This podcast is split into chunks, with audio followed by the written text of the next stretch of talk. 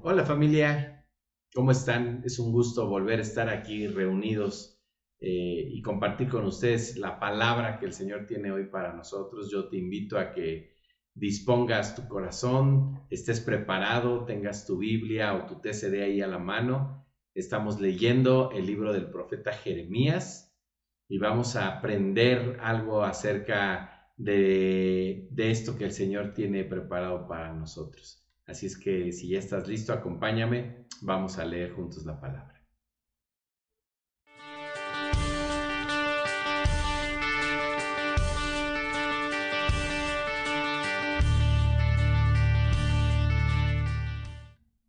Bueno, y la palabra de hoy nos habla acerca de los falsos profetas, aquellos que no hablan una palabra que viene de parte del Señor y que puede propiciar o producir que nosotros nos distraigamos, nos perdamos o nos salgamos del camino, de la dirección que el Señor tiene eh, ya, que ya nos ha mostrado y que ya nos ha predestinado.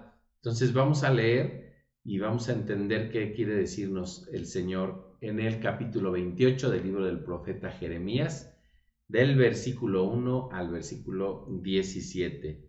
Y dice así, en el quinto mes del mismo año, es decir, del año cuarto del reinado de Sedequías en Judá, el, el profeta Hananías, hijo de Asur, del pueblo de Gabaón, se dirigió a Jeremías en el templo delante de los sacerdotes y del todo y de todo el pueblo y le dijo: El Señor todopoderoso, el Dios de Israel dice: Voy a romper el yugo del rey de Babilonia, y dentro de dos años haré que sean devueltos a este lugar todos los utensilios del templo que se llevó a Babilonia el rey Nabucodonosor. Y también haré que regresen a este lugar Jeconías, hijo de Joaquín, rey de Judá, y toda la demás gente que salió desterrada de Judá a Babilonia. Sí, yo romperé el yugo del rey de Babilonia, yo, el Señor, lo afirmo. El profeta Jeremías respondió al profeta Hananías delante de los sacerdotes y de todo el pueblo que se encontraba en el templo. Sí, ojalá el Señor haga eso.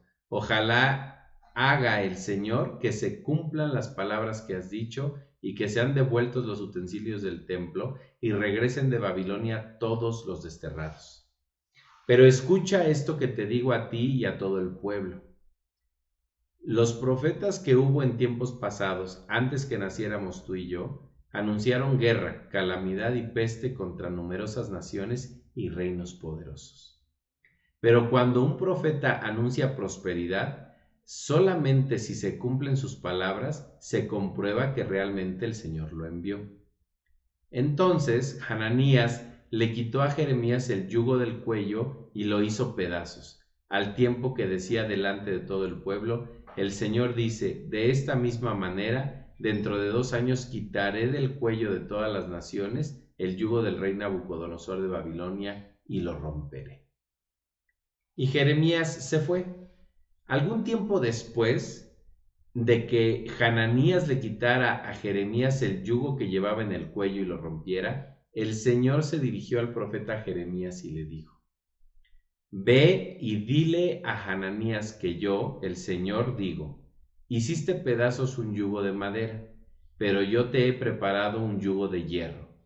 Porque yo, el Señor Todopoderoso, el Dios de Israel, digo, he puesto sobre el cuello de todas esas naciones un yugo de hierro para que sirvan como esclavos al rey Nabucodonosor de Babilonia. Hasta los animales salvajes los he puesto bajo su poder.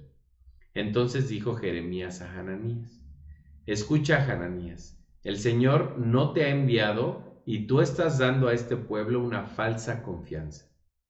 Por eso el Señor dice, te voy a enviar, sí, pero para hacerte desaparecer de la tierra.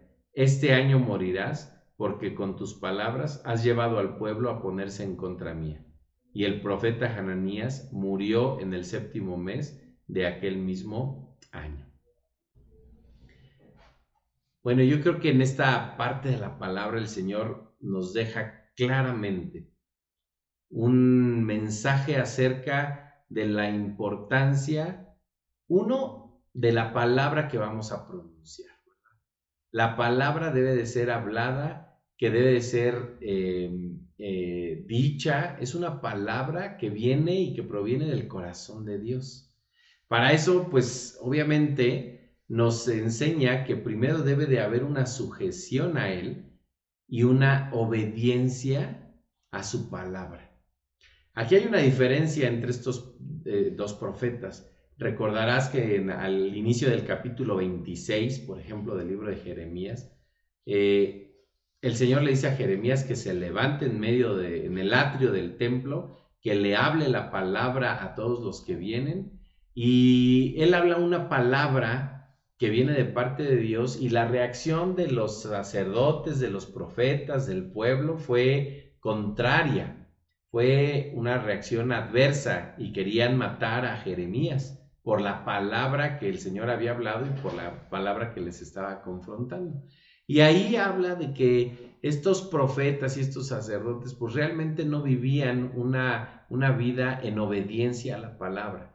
Conocían la palabra, eh, se reunían juntos para adorar al Señor, pero se daban la media vuelta y se alejaban completamente del Señor y caían en la idolatría, se desviaban sus corazones hacia estas prácticas abominables de las que el Señor había prohibido que, se tuvieran respecto a, otros dioses. Eh, y, finalmente podemos ver aquí que realmente lo que distinguía a Jeremías del resto de los profetas era la obediencia al Señor, la obediencia a su palabra. Entonces, por supuesto, ahora en este capítulo 28, un, poco más hacia adelante, ¿verdad?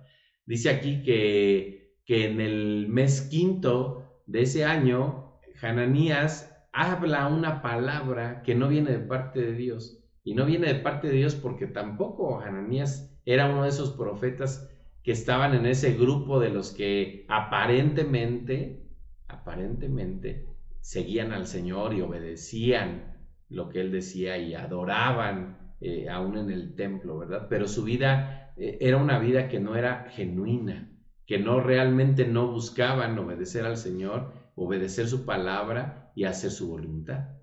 Entonces, por supuesto, él viene y habla una palabra que no viene de parte de Dios. Y eso es muy, muy, eh, pues, en este caso, observado o confrontado por el Señor, porque Él le dice, estás dándole una palabra al pueblo que yo no he dado, y esa palabra los está confundiendo y los está poniendo en contra mía. En lugar de que el pueblo busque un verdadero arrepentimiento, busque eh, nuevamente al Señor de corazón y el Señor sea el que los restaure y los traiga de regreso de ese cautiverio en Babilonia, de ese de, ese problema en el que se habían metido por no haber sido obedientes, pues el, profeta les está diciendo deliberadamente, no, tranquilo, pues no tienes que hacer nada, en dos años el Señor va a restaurarlo todo. ¿Qué diferencia contra el mensaje del profeta Jeremías que él sí les dice, el Señor dice, si tú no cambias, si tú no dejas estos caminos, si tú no abandonas esta mala conducta que estás teniendo, entonces va a venir sobre ti esta calamidad. Mas si tú te alejas de eso, entonces va a venir sobre ti el perdón que te voy a otorgar, porque Dios es un Dios bueno. Y sin embargo acá deliberadamente pues vemos a un, a un profeta que está diciendo todo lo contrario, que está diciéndole, síguele por donde vas, no hagas nada, el Señor solo va a hacer los cambios. Qué importante es que nosotros podamos hoy rescatar estas dos cosas. La primera, toda la palabra que salga de nuestra boca que sea una palabra que busque edificar a los demás, pero que sobre todo sea una palabra que, que venga de esa intimidad que tenemos con el Señor. Y lo segundo es que para llegar a ese nivel de intimidad, pues debemos de estar conectados con Él. Te invito a que pues sigamos en esa obediencia, en esa exposición a su palabra. Dice, eh, leíamos aquí, debemos de ser obedientes a su palabra, debemos de aferrarnos a esa palabra y no aferrarnos a nuestras ideas o a lo que el mundo nos quiera eh, decir que podemos o debemos de hacer. Debemos de tomar con valor este, este mensaje que nos da el Señor y, y simplemente estar conectados con Él, porque de ahí van a fluir realmente las cosas que el Señor quiere para nuestra vida.